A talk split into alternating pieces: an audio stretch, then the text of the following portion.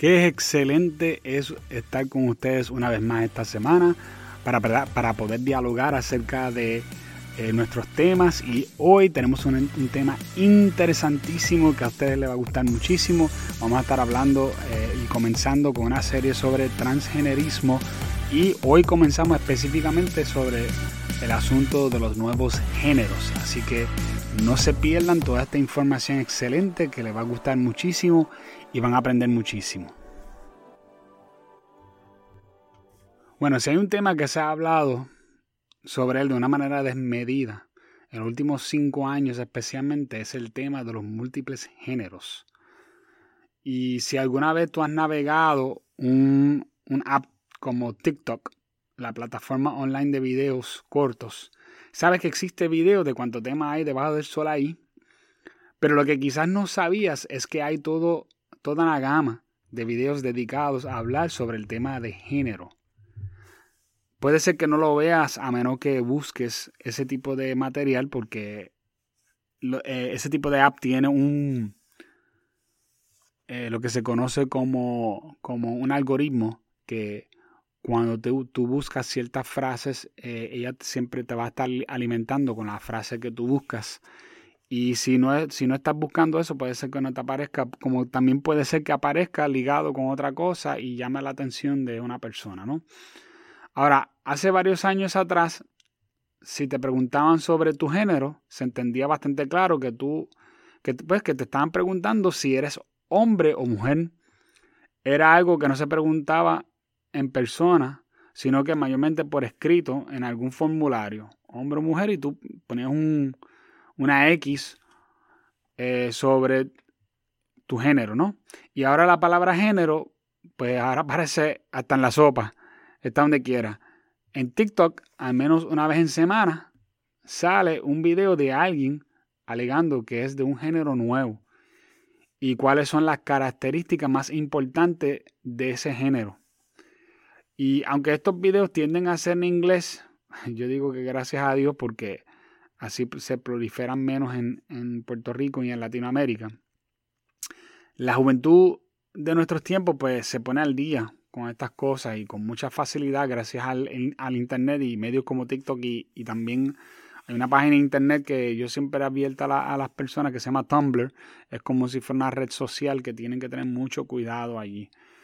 Y antes de entrar de lleno es importante que que entendamos, ¿verdad? Este, un poquito acerca de lo que estamos hablando cuando estamos hablando de los, de los géneros. Por ejemplo, eh, género clásicamente se define como uno de, los dos sexos en humanos y, en, y también en especies de animales. Los animales se clasifican por su género, ¿no? Si es varón o si es, si es este, eh, no, femenino el, el, el animal. Y igualmente la gente también, de la misma forma. Ahora género lo han cambiado, especialmente hay un sector de radicales que, se, que lo definen como la forma interior en que una persona siente o identifica su comportamiento y identifica también su, eh, su sexualidad. Si a usted le confunde esta definición, no está solo o sola, ¿no? Donde eh, desde el comienzo de la humanidad para acá nunca ha habido un momento en la historia donde se ha considerado que existe una cantidad infinita de géneros para los seres humanos. Hasta hace unos años para acá lo que ha sucedido es una especie de revolución teórico donde el género de una persona es determinado por su forma de pensar sobre sí mismo en cuanto a su sexualidad e identidad. La idea de que una persona puede cambiar su sexualidad es conocido como construccionismo social. Y la idea detrás del construccionismo social es que los seres humanos aprenden todo a través del conocimiento que es pasado de una generación a otra, a través de cultura. Y aunque esta teoría tiene elementos que son ciertos, porque ciertamente sí la cultura se pasa de una generación a otra, ¿no? Eso yo creo que eh, eso está bastante bastante claro, ¿no? Que, no, las ideas no salen solamente ¿verdad? De, de, nuestras mentes, sino también que tenemos ideas que han, sido pasados de una generación a otra, como, y en, muchos casos esto nosotros, es lo que nosotros le decimos sentido común, ¿no? Es un sentido que, que hizo, hizo sentido hace 100 eh, años atrás y todavía hace sentido hoy, hoy día, por ejemplo. Y eso se pasa de generación en generación. Mira, ten cuidado con esto, mira, haga aquello, mira lo otro, ¿no? Y asimismo, pues, estas personas están diciendo que muchos aspectos, que muchos no, que todos los aspectos de nuestra vida tienen que ver con eso.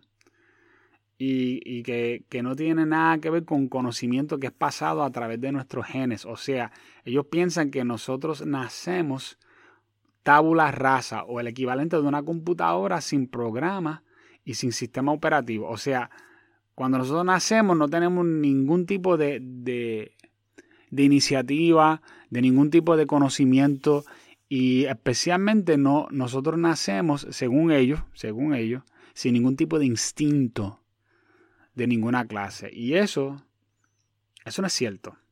Yo he mencionado en otros podcasts anteriores que esta forma de pensar es anticientífica y que hay pruebas de más que demuestran que los seres humanos somos sumamente flexibles. Sí, somos flexibles para aprender y, cambiar formas de ser por ciertas cosas, ¿verdad? Si, por ejemplo, tú le das a un, niño que ya, que ya puede manejar las manos una, tablet y va a ser suficiente flexible como para aprender a usar la tablet ¿no? un iPad o, un, otro tipo de, tablet, porque obviamente un iPad está diseñado para que sea algo intuitivo y los niños pueden tener la inteligencia suficiente como para jugar con esa, esa tableta y usarla. No que obviamente no es algo que recomendamos y mucho menos en un niño pequeño, pero es, algo que, que, se, puede, se, puede, se puede lograr, ¿no? Por la flexibilidad. Pero tenemos algunas cosas programadas dentro de nosotros desde que nacemos porque son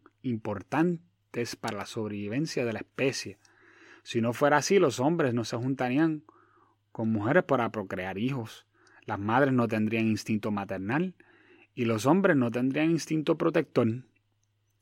Y ha habido experimentos sencillos que demuestran que desde la cuna las niñas responden mejor a las caras de las personas y los niños responden mejor a los objetos y los ruidos.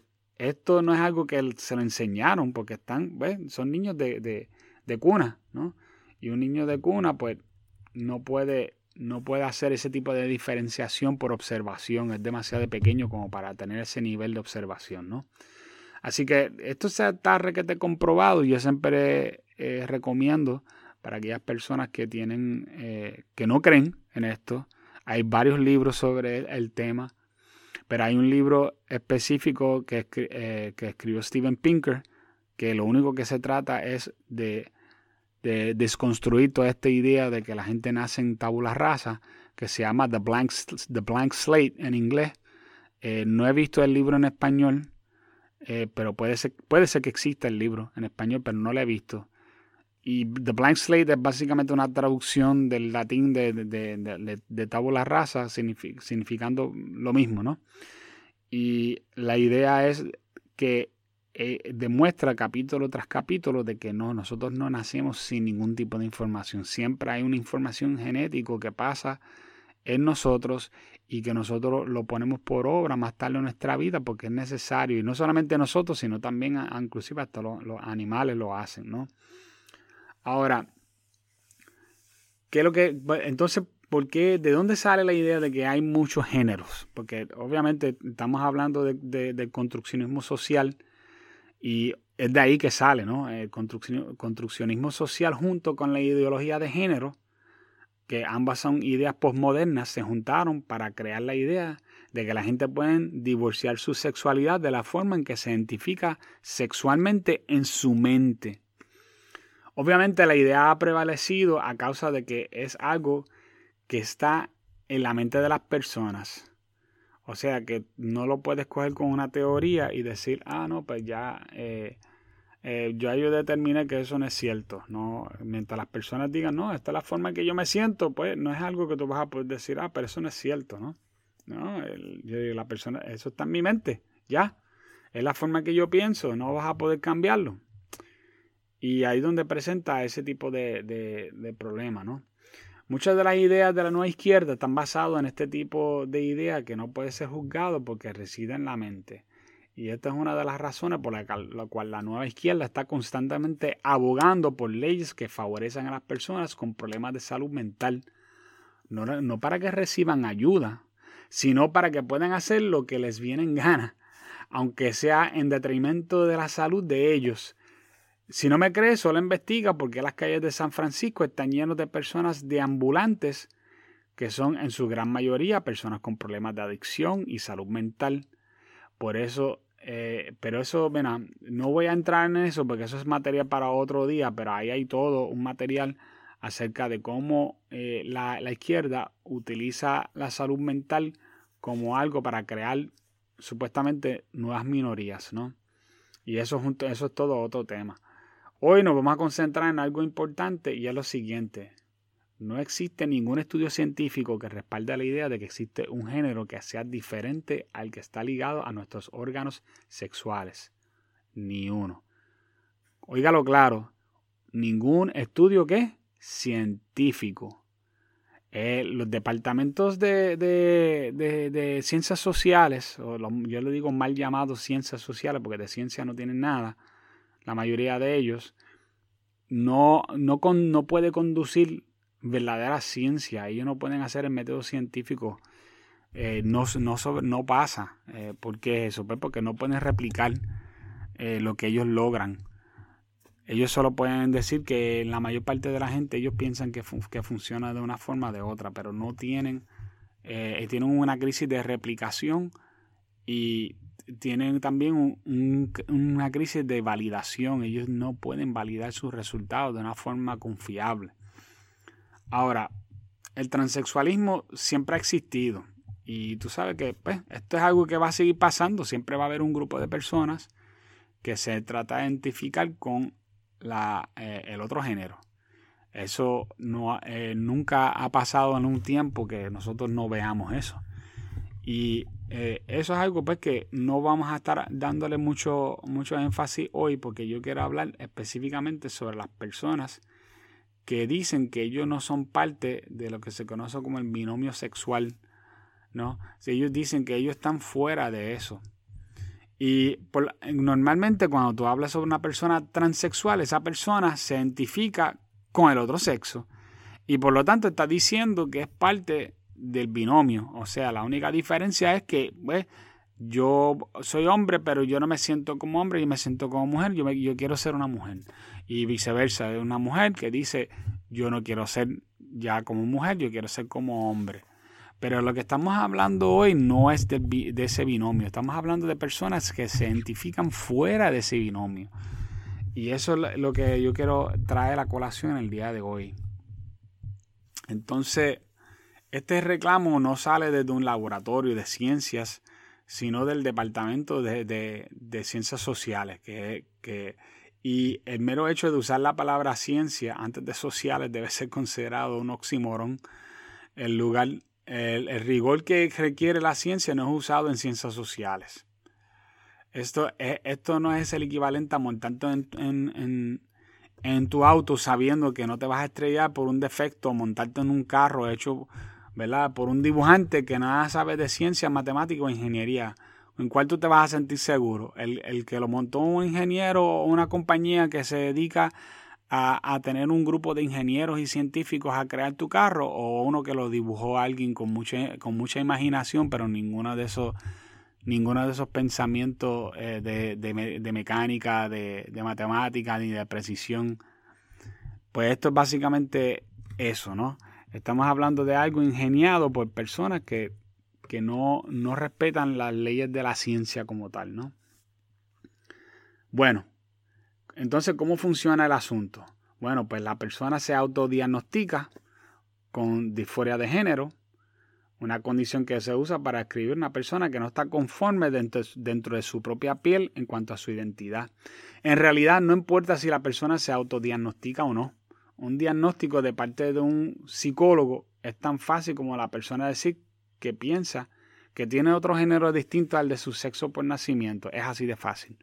La persona lo único que tiene que hacer es visitar un, un, psiquiatra, un psicólogo y decir yo me siento de tal forma y esa persona inmediatamente le, le, va a hacer las recomendaciones que sean y le va a decir siéntase a gusto con lo que, con lo que tú te sientes y dale, y dale para adelante. Y eh, eso no es, eh, no, eh, nosotros ya no vivimos en un tiempo donde la psicología y la psiquiatría hacen correcciones a ese tipo de cosas. Antes sí, antes esa persona decía, pues vamos a trabajar con eso para que ya tú no te sientas de esa forma. Ya no, ya no hace eso porque entonces tendría mil problemas con las asociaciones de psicología o de psiquiatría y, y tendría protestas y tendría problemas porque está diciendo, no, pero esto es algo innato en mí, aunque no haya ningún tipo de prueba de que lo mismo sea innato, ¿no? Así que luego de que la persona se identificara eh, en una especie de escala de fluidez sexual, eh, otra cosa inventada por, por el departamento de académicos del Departamento de Ciencias Sociales, especialmente del Departamento de Estudios, eh, Estudios de Género, si hay alguna eh, por ahí. Y esa persona podría ubicar cuál es su nueva identidad usando la escala. No tiene que usarlo, pero muchos lo usan. Y si tú quieres saber lo que es una escala de fluidez sexual, haga una búsqueda en internet de el clásico, yo le digo el clásico, pues ya lleva un par de años por ahí, lo que se conoce como el hombre de jengibre de fluidez sexual. Y lo podrás observar. Busca, búscalo así mismo. Busca hombre de jengibre de fluidez sexual y lo vas a observar. Esta tiene varias escalas que miden cosas como expresión sexual, literalmente la forma en que te expresas sexualmente, ¿no? Y orientación sexual romántica o romántica, ¿no? Hacia quien te sientes atraído sexual y románticamente. Y deja tu sexualidad biológica como algo que, pues, está ahí, pero no es tan importante, ¿no? Pero parte de lo que se mide, ¿no? Pero eso no es en realidad el asunto más grande, el peor asunto son los tipos de género que se inventan y lo que significan. Yo les voy a leer algunos de los géneros que hay, hay más, pero yo les voy a leer algunos de los más prominentes que hay. Y usted, va, usted va lo va a escuchar y usted va a pensar si esto es algo que suena normal o si hace sentido para usted. Por ejemplo, hay uno que se llama agénero. ¿Y qué significa ser agénero? Pues que no se identifica con ningún género. ¿Cómo funciona eso? Pues eso es un buen misterio, cómo es que funciona eso. Andrógeno, una persona que se identifica con ambos géneros o está entre medio de, de ambos géneros. ¿Y qué significa exactamente eso de que está entre medio de ambos géneros? Bueno, no se define, se mantiene ambiguo a propósito. Esa es la idea, ¿no? Bigénero, persona que se identifica con como ambos géneros masculino y femenino. Se identifica con ambos. No binario, personas, persona que no, que no se identifica completamente con ningún género, pero más como, lo que tiene más como una mezcla de ambos géneros. ¿En qué se parece? Ese, ¿No se te parece mucho a ese de bigénero? Para mí sí con la diferencia de si acaso una que otra palabrita eh, diferente, pero es básicamente lo mismo. Omnigénero, este sí que está interesante. Ese se identifica con todos los géneros, como, la palabra, como lo que significa la palabra omni, ¿no? Pangénero o poligénero significan lo mismo, esas dos. Se identifica con múltiples géneros. Hmm. Ok, omnigénero se, se, se identifica con todos y pangénero y poligénero se identifica con múltiples géneros. Entiendo yo que pangénero, pangénero y poligénero es básicamente lo mismo que pansexual. Pero eh, ya mismo vamos a hablar sobre eso. Esta, esta sí que está interesante. De mi niño es un, no, una persona no binario que, que, es, que, es, que parcialmente se identifica como un niño o un hombre. Esto sin considerar los genitales de la persona. O sea, la persona solamente se identifica parcialmente como un niño o un, hombre. Entonces, cuando no se identifica la otra parte que se identifica, ¿con qué se identifica? Esa es la pregunta mía. De mi niña, pues es lo mismo, un no binario que es que es que parcialmente se identifica como una, como una niña o una mujer y esto se considera sin los genitales de la persona, ¿no?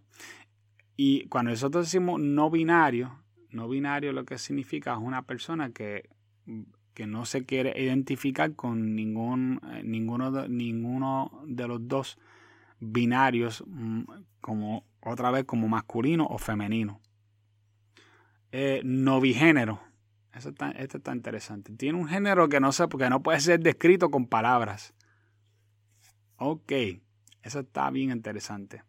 Entonces, si no puede ser descrito con palabras, ¿en qué, forma tú podrías, este, en qué forma se manifiesta que sea diferente a los demás? Si, si tan siquiera puedes usar palabras para describirlo. Pangénero persona que experimenta todos los géneros en algún momento o simultáneamente. Esta persona tiene la habilidad de, de experimentar todos los géneros a través de un tiempo o de aumento, todos juntos. ¿Qué es eso específicamente? Otra vez, vas a notar que todo esto eh, es bien ambiguo, la forma en que está escrito no, no carece de especificidad especificidad. ¿Por qué es eso? Porque está, está diseñado para que usted no, no pregunte mucho y le dé para adelante al asunto, ¿no? Y esta lista que yo acabo de dar es solo una muestra de los diferentes géneros. Una de las cosas que más sobresale es que en casi todos los géneros se menciona otros géneros. O sea que su género es dependiente de otros géneros y aún más dependiente de la masculinidad y la feminidad. Interesante eso, ¿no? Además, muchos de estos supuestos géneros serían casi imposibles de diferenciar si no es a través de una explicación complicada. Simplemente no es apreciable por simple vista. Algunas de las características de estos géneros son verdaderamente extraordinarios, ya que los mismos permiten que puedes cambiar de género en cualquier momento que deseas, sin tener que usar hormonas, hacerte una cirugía o comportarte de una manera ni tan siquiera en específico. Algunos artistas se han dado cuenta de esto y lo han usado para su ventaja para lograr acaparar fanáticos jóvenes como Miley Cyrus, que antes salía en Disney Channel, ¿no? Yo, yo imagino que todavía sale, pero no, no en vivo, obviamente, porque en, en, en, el programa que ella tenía que se, se conocía como Hannah Montana, donde ella salía eh, en ese programa, que y ahora pues ya que es mayor, se declaró pansexual hace unos años, a pesar de que no se han notado cambios significativos en su comportamiento. Eh, uno podrá decir, sí, ella ha tenido muchos novios, Supuestamente ella se ha besado con algunas mujeres también, pero tener relaciones largas con ninguno solamente ha sido con hombres. Entonces eso te hace cuestionar si verdaderamente esta persona eh, vive lo que está tratando de, decir que es, una cosa como pansexual, o sencillamente está tratando de aprovecharse de un movimiento que, que está viendo para tener eh, más, eh, más auge y mantenerse en las noticias, ¿no? Porque pues, eso es necesario cuando tú eres un artista, es tratar de mantenerte en los ojos, especialmente de las personas más jóvenes, porque son los que, los que ah, en la música y en, y en las películas, pues son los que te mantienen al, al, día, ¿no? Ah, ahora, además de todo esto, existe un cambio en el lenguaje para complementar los géneros. Y esto es una de las cosas eh, que más yo creo que, que, nosotros tenemos que luchar. Aparte de usar él y ella, ahora quieren que uses ellas en vez de ellas o ellos. Eh, en inglés, esta es la parte graciosa porque, porque es en inglés, en, en, español como que no funciona. Eh, quieren, en vez de decir latino, ellos quieren usar latinx o latinex que lo cual es ridículo porque latinx en español no, no se pronuncia adecuadamente. Latinx, latin, latinx, latinx es, algo que, es casi indescriptible en español, ¿no? Así que se nota que los que se lo inventaron, pues no estaban considerando verdaderamente los latinos, sino que lo que estaban considerando era tratar de, hacerle daño a, al lenguaje.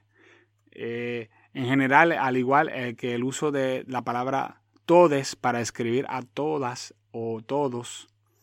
Y esta bastardización del lenguaje está siendo impulsado por un grupo pequeño, pero muy vocal de activistas, académicos y hasta periodistas para tratar de cambiar la forma de hablar de la persona basándose en la excusa de que es un lenguaje más inclusivo. Este lenguaje aún no ha podido establecerse en nuestro léxico y hasta la Real Academia Español se ha opuesto a su uso, haciendo hincapié en que ellos estarían dispuestos a hacer cambios si el uso de estos términos se vuelve parte del lenguaje común de la gente. Algo que no parece estar sucediendo de forma orgánica. Y tenemos que mantenernos vigilantes porque esto es algo que puede ser enforzado en la niñez a través de la educación, por ejemplo, a través de un programa de perspectiva de género en las escuelas. Así que echemos el ojo al asunto. Pero como yo le dije a una activista hace poco, eh, yo le dije a, esa persona, porque esta persona vino donde mí y, básicamente lo que me dijo fue que, que el lenguaje cambiaba con el tiempo. Y eso es cierto, el lenguaje cambia. Lo que, lo que, estamos, lo que no estamos dispuestos a cambiar lenguaje por el capricho de un grupo pequeño de activistas. Esa es la diferencia.